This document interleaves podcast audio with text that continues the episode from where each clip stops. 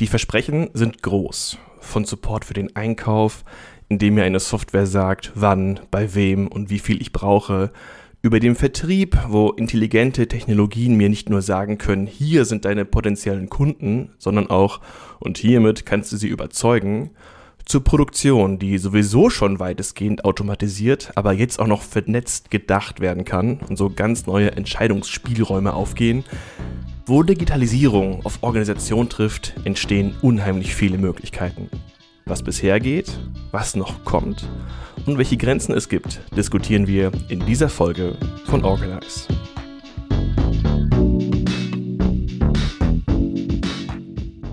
Herzlich willkommen. Ich freue mich sehr, dass ihr zuhört. Mein Name ist Andreas Herrenwille und in diesem Podcast ist es meine Aufgabe, Metaplanerinnen und Metaplaner mit interessanten und weiterdenkenden Gästen ins Gespräch zu bringen und für diese Folge begrüße ich dafür Thomas Ramge. Thomas hat sich als Journalist und Sachbuchautor intensiv mit der Veränderungswucht der Digitalisierung für Leben und Arbeit auseinandergesetzt. Außerdem forscht er zu künstlicher Intelligenz und datengestützter Entscheidung.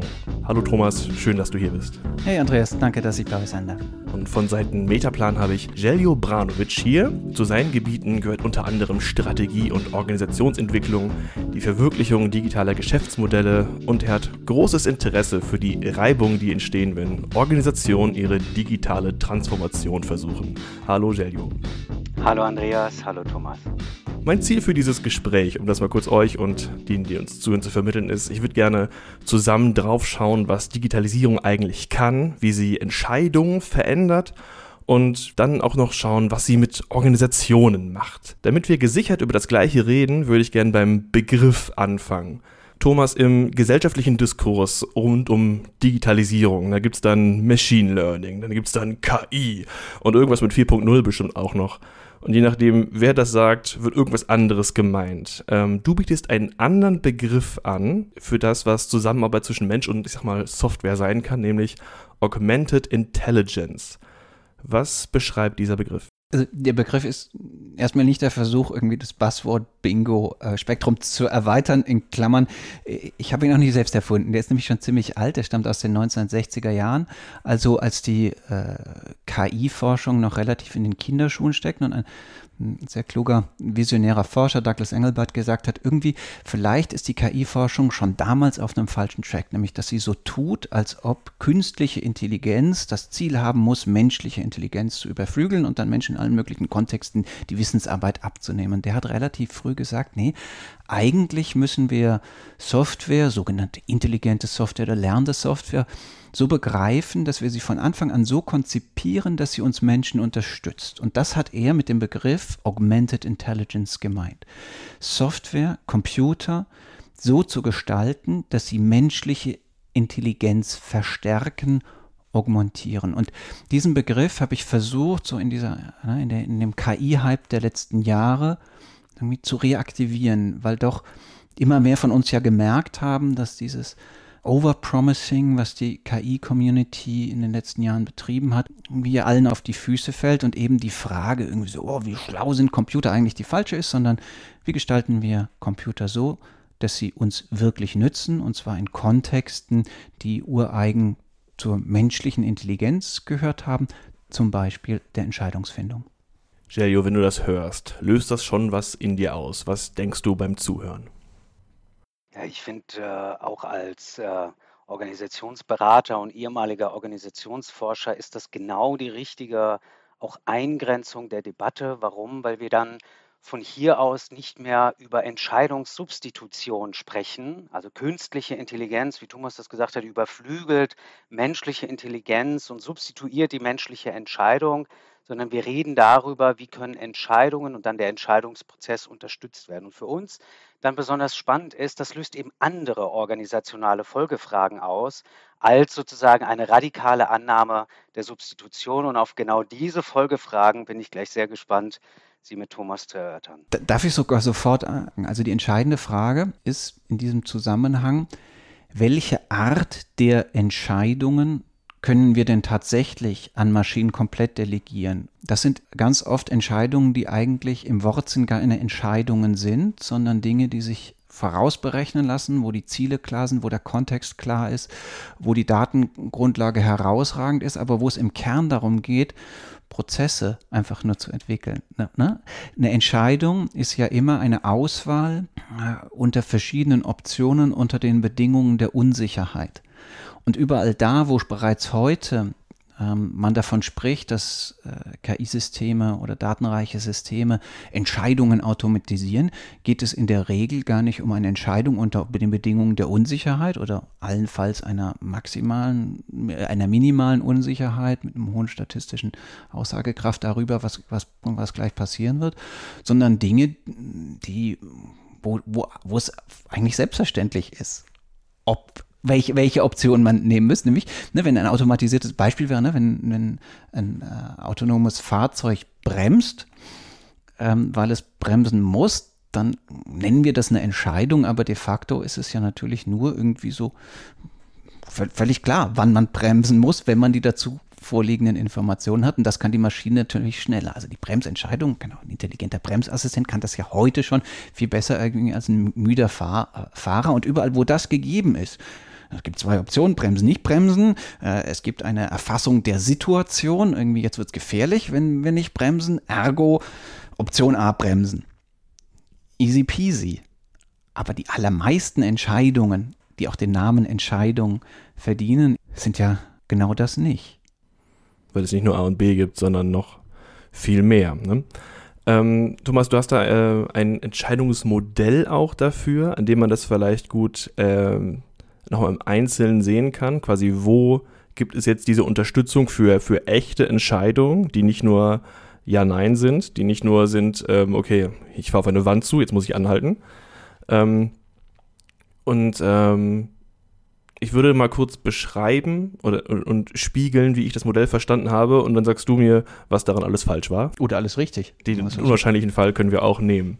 Aber wir, ähm, es gibt diese sechs Schritte, in die du Entscheidungen auseinander nimmst. Und zwar in erstens Entscheidungsprobleme beschreiben, zweitens Ziele und Werte definieren, drittens Optionen erarbeiten, viertens Informationen beschaffen, fünftens diese bewerten und sechstens schließlich umsetzen. Ich habe mir ein Beispiel überlegt, woran ich das drangelegt habe und dann habe ich überlegt, wo kommt hier jetzt eigentlich Unterstützung durch eine Software rein? Wir stellen uns vor, ich will eine Personalentscheidung treffen. Ich will ein Team zusammensetzen. Das ist das Problem. Ähm, ich denke mir, Ziel, die sollen meinen Innovationshub besetzen und die Gaming-Industrie boomt. Ich will, dass ich ein Team habe, das mir das neue World of Warcraft entwickelt, dass das die nächsten 20 Jahre den Markt beherrscht. Drittens Option. Jetzt ist die ja, wer kommt in Frage? Viertens Informationen beschaffen. Was weiß ich über die, die in Frage kommen? Fünftens ist nun, wie stehen die, die in Frage kommen, ineinander zu einem Verhältnis? Wer ergibt zusammen ein gutes Team? Und sechstens, ja, jetzt die Entscheidung. Du bist dabei und du nicht. Wenn ich das richtig verstanden habe, dann hilft mir doch eine Software nur in Anführungszeichen bei die Optionen erarbeiten, bei der Informationsbeschaffung und bei der Bewertung. Denn ich muss, das, ich muss ja das Problem voraussetzen, ich muss voraussetzen, welche Ziele vorhanden sind und am Ende muss ich entscheiden. Habe ich recht? Fast. Okay. ich muss am Anfang überhaupt erstmal entscheiden, über welches Problem ich scheide, über den Scope des Problems, auch im Übrigen über das Timing, bis wann ich eine Entscheidung mm, fällen möchte. Da können uns in der Regel Maschinen überhaupt nicht helfen. Wie, wie, sollte, ne, wie sollte ein KI-System darüber überhaupt nachdenken können, in Anführungszeichen, dass du ein neues Team brauchst? Kann natürlich, ne, es kann natürlich über Data Mining, kann, kann man, kann, kann ein Mensch entscheiden, liebe Maschine, werfen mir doch mal ein paar Daten raus über einen bestimmten Markt. Auch die Risikotoleranz von uns, auch die müssen wir definieren.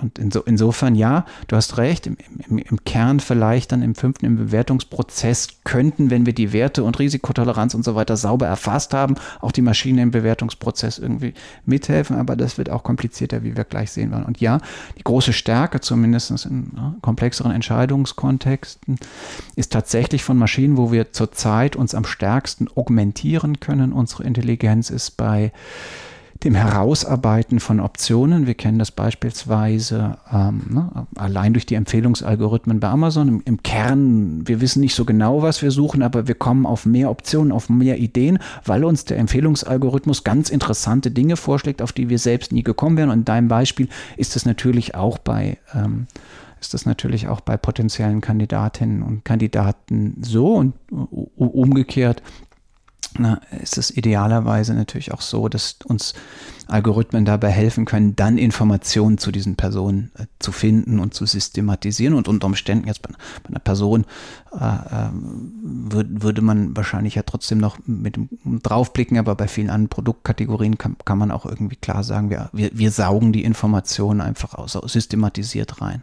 Jerry, was passiert in der Organisation, wenn man Mitgliedern etwas anreicht und dieses Werkzeug gibt und ihnen äh, sagt, nein, nein, das soll ich nicht ersetzen. Das hier ist dafür da, dich zu unterstützen. Was passiert dann? Ich würde gerne einmal eine Zustimmung und dann eine Gegenthese oder eine provokante Gegenthese formulieren und bin ganz gespannt, wie Thomas darauf reagiert. Also erstmal, Thomas, stimme ich dir zu, dass ähm, da, wo wir heute stehen, wir es eigentlich mit Systemen zu tun haben, die vor allem, wir nennen das ja Konditionalprogramme sozusagen oder Entscheidungen im Rahmen von Konditionalprogrammen ähm, sozusagen treffen können, Prozesse, die feststehen, also Entscheidungen, die schon einmal getroffen worden sind, wo es vielleicht darum geht, welche unterschiedlichen Pfade sind einzuschlagen. Ich mag sehr sozusagen das Idee ähm, der Automobilsoftware, weil der zum Beispiel ein ähm, Fahrunterstützungssystem durchaus die Entscheidung abnehmen kann, verlässt du die Spur ja oder nein aber ein Navigationssystem dir nicht unbedingt sagen kann, wo genau möchte ich eigentlich hinfahren. Das wäre zumindest ein trauriges Leben, wenn das so wäre. das, das wäre wohl so. Das heißt, ich stimme dir erstmal zu, ähm, dass die Systeme gut programmatisch vordefinierten Prozessen und Strukturen äh, unterstützend zur Seite stehen. Spätestens da, wo eine Organisation, aber letztlich auch Menschen Zwecke definieren müssen, reden wir von einer Begrenzung. Und trotzdem glaube ich, dass auch hier Digitalisierung, Daten und auch, was du Augmented Intelligence nennst, einen Einfluss hat. Wie? Du beschreibst in deinen äh, sechs Entscheidungsschritten durchaus auch, dass sozusagen Entscheidungen darüber getroffen werden müssen, welche Fragen sind zu stellen, welche Daten sind zu sammeln, ne, wie, werten, wie bewerten wir sozusagen diese Analyse. Ich würde es mal provokant nennen wie in diesen Datenentscheidungen findet sich eigentlich geronnene Mikropolitik. Irgendwer hat mal darüber nachgedacht, welche Daten nehmen wir. Und irgendwer hat sich durchgesetzt. Die Frage, die ich mir stelle, wenn wir das als Teil sozusagen eines Dateninputs begreifen, wie stark, selbst wenn es nur Augmented Intelligence Systeme sind, also unterstützende Systeme, inwiefern konditionieren diese Vorentscheidungen, die dann in Daten gerinnen, nicht auch das Entscheidungsverhalten selbst in, nur in der Unterstützung? Weil ich gebe dir recht und ich gebe auch deinem, deinem Argument recht, dass sich die Qualität der Entscheidungsfähigkeit erhöht. Aber gleichzeitig glaube ich, dass damit die Entscheidungsoptionen begrenzter sind. Das heißt, ich glaube tatsächlich, dass diese Unterstützungssysteme den Raum eingrenzen für Kreativität, für, ich will mal sagen, revolutionäre Innovationsfähigkeit, für, für die verrückten Entscheidungen. Das heißt, um das mal zusammenzufassen, ich glaube hier, ähm, sozusagen bauen wir uns einen zusätzlichen Layer ein, weil sich sozusagen mikropolitische Fragen und Machtfragen sehr, sehr stark auch ähm, sozusagen in den Bereich bewegen, welche Daten wollen wir erheben, wie interpretieren wir sie und diese Entscheidungen werden Folgeeffekte haben. Und ich bin mir noch nicht ganz im Klaren darüber, welche das sind. Aber das ist eine der zentralen organisationalen Folgen, und jetzt schließe ich ab, der eben auch die Zweckformulierung beeinflussen wird. Nämlich, wo ist für eine Organisation vorne? Und das scheint mir ein Einfallstor zu sein. Voll, vollkommen. Ich glaube, es gibt keinen echten Widerspruch zwischen dem, was du sagst und was ich sage. Ich habe mich zunächst erstmal der Frage genähert, wie können Maschinen individuelle Entscheidungen unterstützen ohne ganz stark die kollektiven organisationalen Implikationen irgendwie mitzudenken. Und das ist ja gerade auch so spannend für mich jetzt an, an dem Diskurs, die, die, den wir führen. Ich, ähm, also erstmal in einem individuellen Entscheidungsprozess taucht ein Teil der Probleme, die du gerade beschrieben hast, nicht auf, ne? weil derjenige, der die Daten quasi selektiert, ist ja dann auch wiederum derjenige, ähm, der die Entscheidung durchführt oder dann augmentiert und in vielen Fällen dann auch im Wesentlichen selbst die Konsequenzen davon zu tragen hat.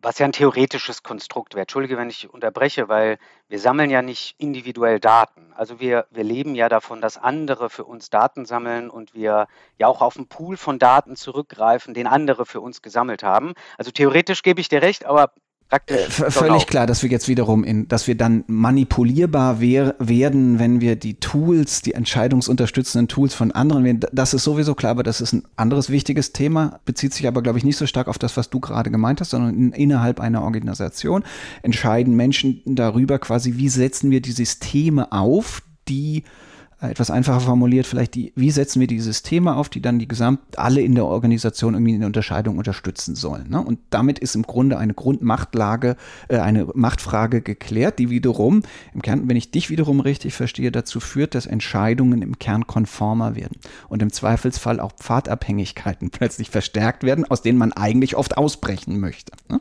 Und da möchte ich dir zu 100 Prozent recht geben und zwar auch noch aus einem zweiten Grund. In dem Moment, wo du entscheidungsunterstützende äh, Systeme in Organisationen einsetzt, wird es für den Individuellen zum einen schwierig, die Empfehlung der Maschine zu, zu äh, ähm, äh, dieser zu widersprechen oder eine andere Option zu nehmen, selbst wenn sie nur als Empfehlung markiert ist. Ne? Also sich über die Entscheidungsempfehlung einer Maschine hinwegzusetzen, braucht sehr, sehr viel Kompetenz und sehr viel Selbstbewusstsein zu sagen, okay, die Daten sagen jetzt das, aber ich weiß eigentlich, dass das falsch ist. Und ne, das kennt man auch aus Studien, dass völlig klar ist, dass selbst wenn der gesunde Menschenverstand relativ offenkundig erkennt, hier liegt eine Fehlprädiktion des Systems vor, neigen sehr, sehr viele Menschen dazu, trotzdem zuzustimmen äh, dem, dem Rat der Maschine zu folgen, weil es natürlich immer so eine super Absicherungsschleife ist. Aber das hat doch die Maschine gesagt. Also habe ich mich, bin, bin ich dem gefolgt. Und im Übrigen ist es auch wahnsinnig bequem. Also zu Augmented Intelligence individuell und kollektiv gehört natürlich das Bewusstsein und das Wissen darum, dass die maschinelle Unterstützung ihre Grenzen hat und eben es zur Kernkompetenz des Menschen gehören wird, in welchen Kontexten es Sinn macht, die Maschine zur Entscheidungs- Unterstützung zu nutzen und in welcher nicht. Und diese Kompetenz aufzubauen, ist vielleicht einer der wichtigsten Subkompetenzen von Augmented Intelligence. Zu verstehen, was die Maschine kann und was sie nicht kann. Wenn man diese Kompetenz vermitteln muss, wer in der Organisation muss diese Kompetenz haben? Alle? Die, die IT-Abteilung? Die Hierarchie? Wie kann das funktionieren in der Organisation, dass, dass dieses Konzept klappt? Naja, Andreas, du weißt ja, von mir wirst du keine normativen Setzungen hören. Das heißt, wer sollte, die Frage, sozusagen den Satz, den werde ich ja so nicht beenden. Aber was du ja beschreibst ist, und ich glaube, das beschreibt auch den aktuellen Zustand ja ganz wunderbar ist, genau darum wird doch gerungen. Also gerade wenn wir uns ähm, das Thema Digitalisierung in Organisationen angucken, stellen wir ja fest, dass auf einmal Funktionen sich mit dem Thema beschäftigen, denen qua äh, klassischer Arbeitsteilung diese Aufgabe gar nicht zukommt. Ne, auf einmal denkt Operations ja, über Unterstützungssysteme nach und fragt nicht beim CIO nach, nicht wahr? Marketing überlegt sich, wie optimieren wir eigentlich unsere Kanäle, unsere Kommunikationskanäle. Sales überlegt sich, wie wir unsere Verkaufskanäle optimieren. Also, wenn du mich fragst, ich, diese Frage ist noch gar nicht abschließend geklärt. Na, was man sozusagen in der Strategieentwicklung, auch in der Digitalstrategieentwicklung beobachtet, ist, dass man noch nicht ganz im Klaren darüber ist, sollen die Anforderungen bottom-up kommen und dann irgendwo oben zusammenlaufen oder soll es diesen einen oder diese, oder diese Gruppe an Menschen oben geben, die das für die Organisation entscheiden und eben runterkaskadieren. Also die einfache Antwort darauf ist, ähm, ähm, es ist noch unentschieden, ja, wer diese Fähigkeit denn tatsächlich ausprägen sollte. Ganz einfach beantwortet würden wir immer sagen, eine Organisation ist dafür da, Arbeit zu teilen und effizient zu teilen. Also glauben wir nicht, dass jeder in der Organisation diese Kompetenz ausbilden sollte. Wenn du mir erlaubst, Andreas, würde ich aber gerne auf zwei Punkte von Thomas nochmal eingehen. Nämlich die Frage, die ich mir immer stelle auch, ist sozusagen, wie stark, also wir sprachen jetzt von Kompetenz, aber wie stark werden diese Systeme sozusagen der neue Bezugsrahmen zur Legitimation von Entscheidungen? Und wie stark reduziert das vielleicht die Varianz der Entscheidungsoptionen? Ich glaube, da wird es unglaublich spannend sein, sich Fälle anzugucken, empirisch reinzugucken. Da habe ich auch echt Lust, mit dir mal so ein paar Fälle durchzugehen, ne? mal zu überlegen, so, sag mal, wie, wie, wie stark hatte das eigentlich Einfluss auf, wenn, wenn wir das heute schon sehen können, auf die eine Organisation, wo hat eine andere mehr Widerstandspotenzial entwickelt. Das finde ich spannend. Also die Varianz der Entscheidungsfindung und wie stark entwickeln sich Organisationen dahin, dass sie diese Unterstützungssysteme viel stärker als legitimierende Bezugssysteme wahrnehmen? Sehr interessanter Punkt. Ne? Und, und viele Cases gibt es natürlich noch nicht und schon gar keine, die man jetzt irgendwie wissenschaftlich unter die Lupe nehmen könnte. Hm, also der Extremfall, wo eine Organisation versucht hat, äh, größtmöglich Maschinen, äh, Entscheidungen an Maschinen zu delegieren, ist der größte Hedgefonds der Welt, Bridgewater Associates, mit diesem datengetriebenen, sich gerne auch mal so als Digitalguru inszenierenden ähm, äh, Gründer und, und CEO Ray Dalio, die irgendwann mal die Parole ausgegeben haben, wir automati automatisieren 70 Prozent aller Managemententscheidungen. Ne? Das haben sie vor vier drei, vier Jahren ausgegeben.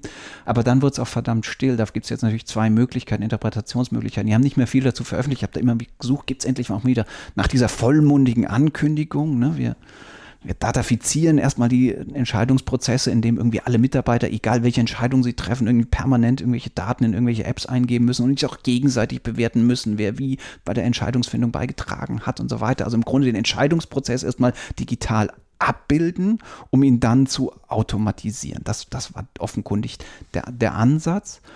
HR-Entscheidungen gehörten da ganz oben angeblich auf die Liste. Ne? Also so irgendwie, wen heiere ich, wen befördere ich, wen feuere ich, das, das war irgendwie deren Erwartung, dass das zu den Entscheidungen geht, die sich am aller, allerschnellsten und aller einfachsten äh, automatisieren lassen.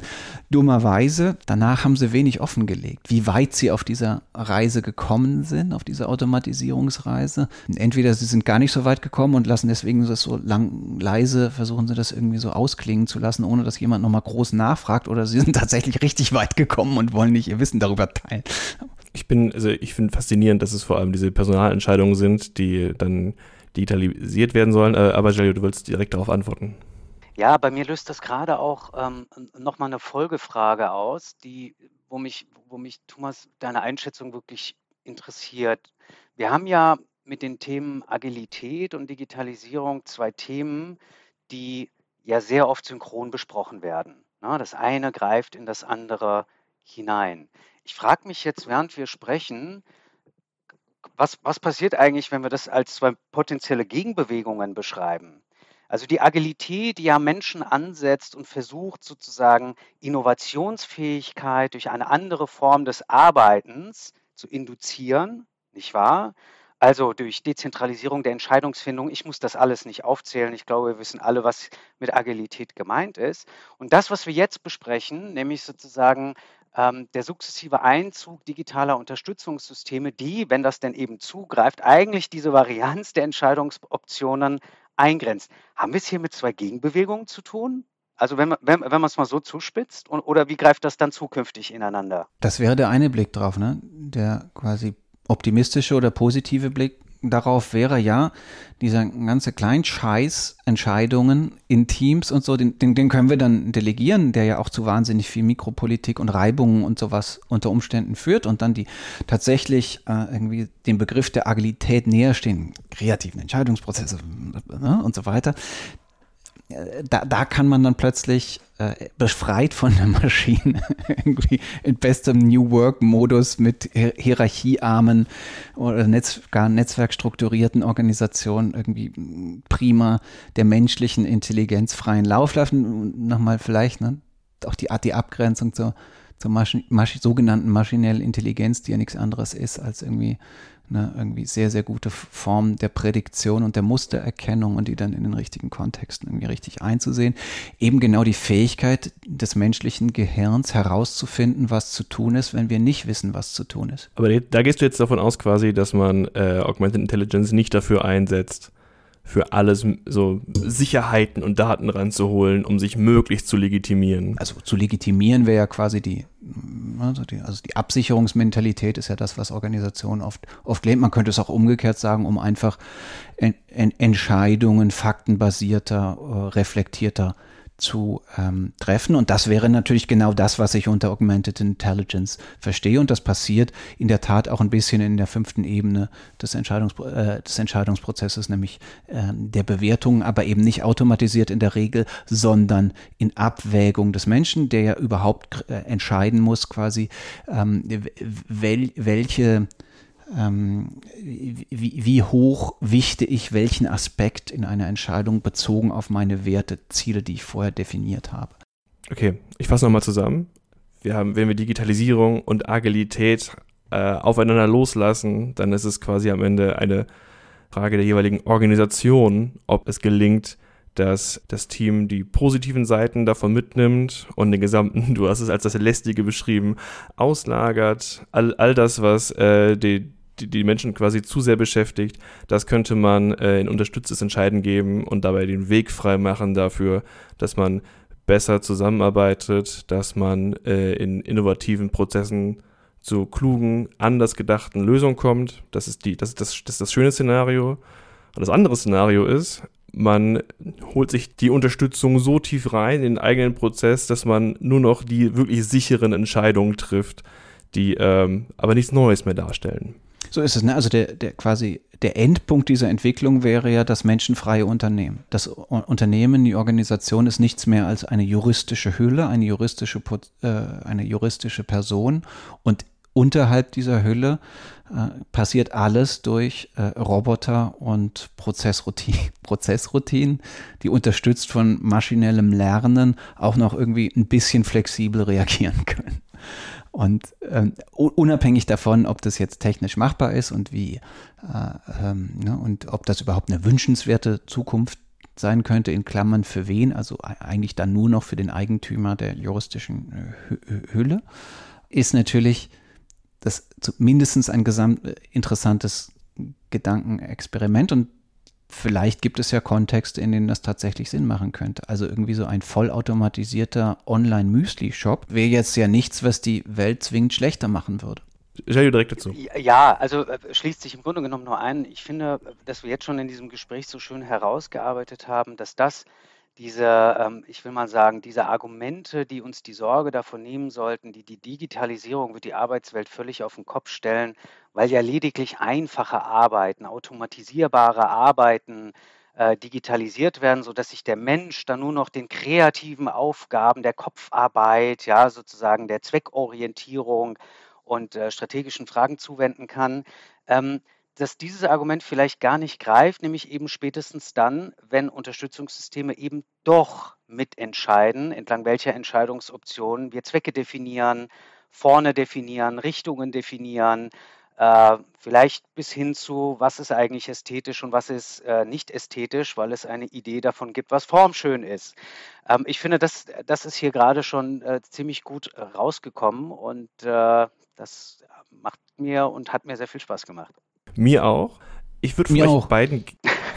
okay, Gut. Ja. Ähm, für den Schluss habt ihr beide für mich eine, eine Fantasie, einen Ausblick. Was sind Ereignisse oder Möglichkeiten in der Korrespondenz zwischen Technologie und Organisationen, auf deren Realisierung ihr vielleicht gespannt seid? Thomas, du zuerst. Huh. Also, wo ich technisch jetzt genauer hinblicken würde auf das, was, ähm, was wir gerade besprochen haben, ist in der Tat das Body-Potenziale auf Blockchain und Smart Contracts. Ein bisschen mehr von dem, was wir irgendwie erstmal unabhängig, ob wir das als wünschenswerte oder nicht wünschenswerte Zukunft ansehen, tatsächlich voranschreiten. Wo die Behauptungen in der Krypto- und Blockchain-Szene diesbezüglich, nämlich relativ komplexe Prozesse, bei denen zurzeit viele menschliche Entscheidungen getroffen werden, zu durchautomatisieren, wie weit dieser Weg kommt. Und sollte ich da irgendwie was extrem vielversprechendes erkennen, dann werde ich euch das nicht verraten, sondern erstmal investieren. äh, Sergio, hast du eine Sache, auf die du gespannt bist, die du vielleicht noch gerne sehen willst? Ja, also ich habe ich hab tatsächlich zwei, aber ich muss natürlich jetzt Bezug nehmen auf, äh, auf Thomas. Nämlich, was mich ähm, an der, an der Blockchain-Diskussion, auch an den Smart Contracts interessiert, ist, inwiefern sie eigentlich die Zukunft der Grenzen der Organisation beeinflussen werden. Weil wir hier technologisch auf einmal eine Möglichkeit haben, sozusagen über Grenzen hinweg äh, Wertschöpfungsketten miteinander zu verbinden die sozusagen durchaus die Risiken minimieren, die eigentlich ein Grund dafür sind, dass eine Organisation ab einer bestimmten Stelle sagt, das mache ich alleine. Na, und durch dieses Absichern von Lieferketten, von Zulieferungen und Dienstleistungen frage ich mich, ob, ob, ob wir vielleicht ja in, in, in geraumer Zeit viel stärker auf einem Markt unterwegs sind, der sich noch stärker durch Netzwerke charakterisiert, denn als Organisation, als geschlossene Einheiten. Da interessiert mich sozusagen der Einfluss von Technologie auf äh, die Interaktion zwischen Organisationen. Verdammte Hacke, jetzt brauchen wir noch eine Stunde. Das ja, machen wir dann beim nächsten Mal, Thomas. Machen wir dann beim nächsten Mal. Und klar, der organisationale Teil, der ist in der Tat der, wenn wir das, was wir heute besprochen haben, mal zu Ende denken, ist, wenn wir für die einfachen automatisierbaren Arbeiten, die dann aber trotzdem Prozessentscheidungen brauchen, sagen, ja, das kann vielleicht auch vollständig von Unterstützung, digitalen Unterstützungssystemen übernommen werden, werden wir es für diese äh, Form von Arbeit zukünftig mit Robobossen zu tun haben. Ja, und bleibt Führung dann sozusagen nur noch diesen Teilen ähm, der Entscheidungen oder für die Teile übrig von Entscheidungen, die tatsächlich sich äh, an Innovation, Kreativität, Strategie und Zweck- und Richtungsorientierung äh, abarbeiten. Genau, und dann ist das der Roboboss ja vielleicht auch einfach viel beliebter als der menschliche Boss. Weil er ist ja auch einfach ja. nicht so, ne, der, hat kein, der kennt keinen Nasenfaktor. Stimmt. Der bevorzugt niemanden ja. und so. Und man muss ihm kein Gehalt zahlen. Der, der zahlt es aus. Okay. Der entscheidet ja darüber, wer welches bekommt. Wir stellen fest, wir hätten noch viel Spaß. Dann wird er doch noch Andreas, Entschuldigung, wir haben dich unterbrochen. Alles gut, alles gut. Hier ist viel Musik drin. Wir könnten wahrscheinlich noch lange weiter darüber reden und äh, hoffen, dass ihr Interesse hattet zuzuhören und vielleicht auch in diese Richtung mit uns vielleicht Spaß habt, weiterzudenken. Das waren einmal Thomas Ramge, Sachbuchautor, Journalist und Techniksoziologe. Vielen herzlichen Dank. Danke euch. Und Jelio Branovic, Consultant beim Metaplan. Vielen Dank, dass du auch da warst. Herzlichen Dank. Ich bedanke mich ebenfalls fürs Zuhören und dass ihr hier wart. Mein Name ist Andreas Herrenwille. Bis zum nächsten Mal. Tschüss.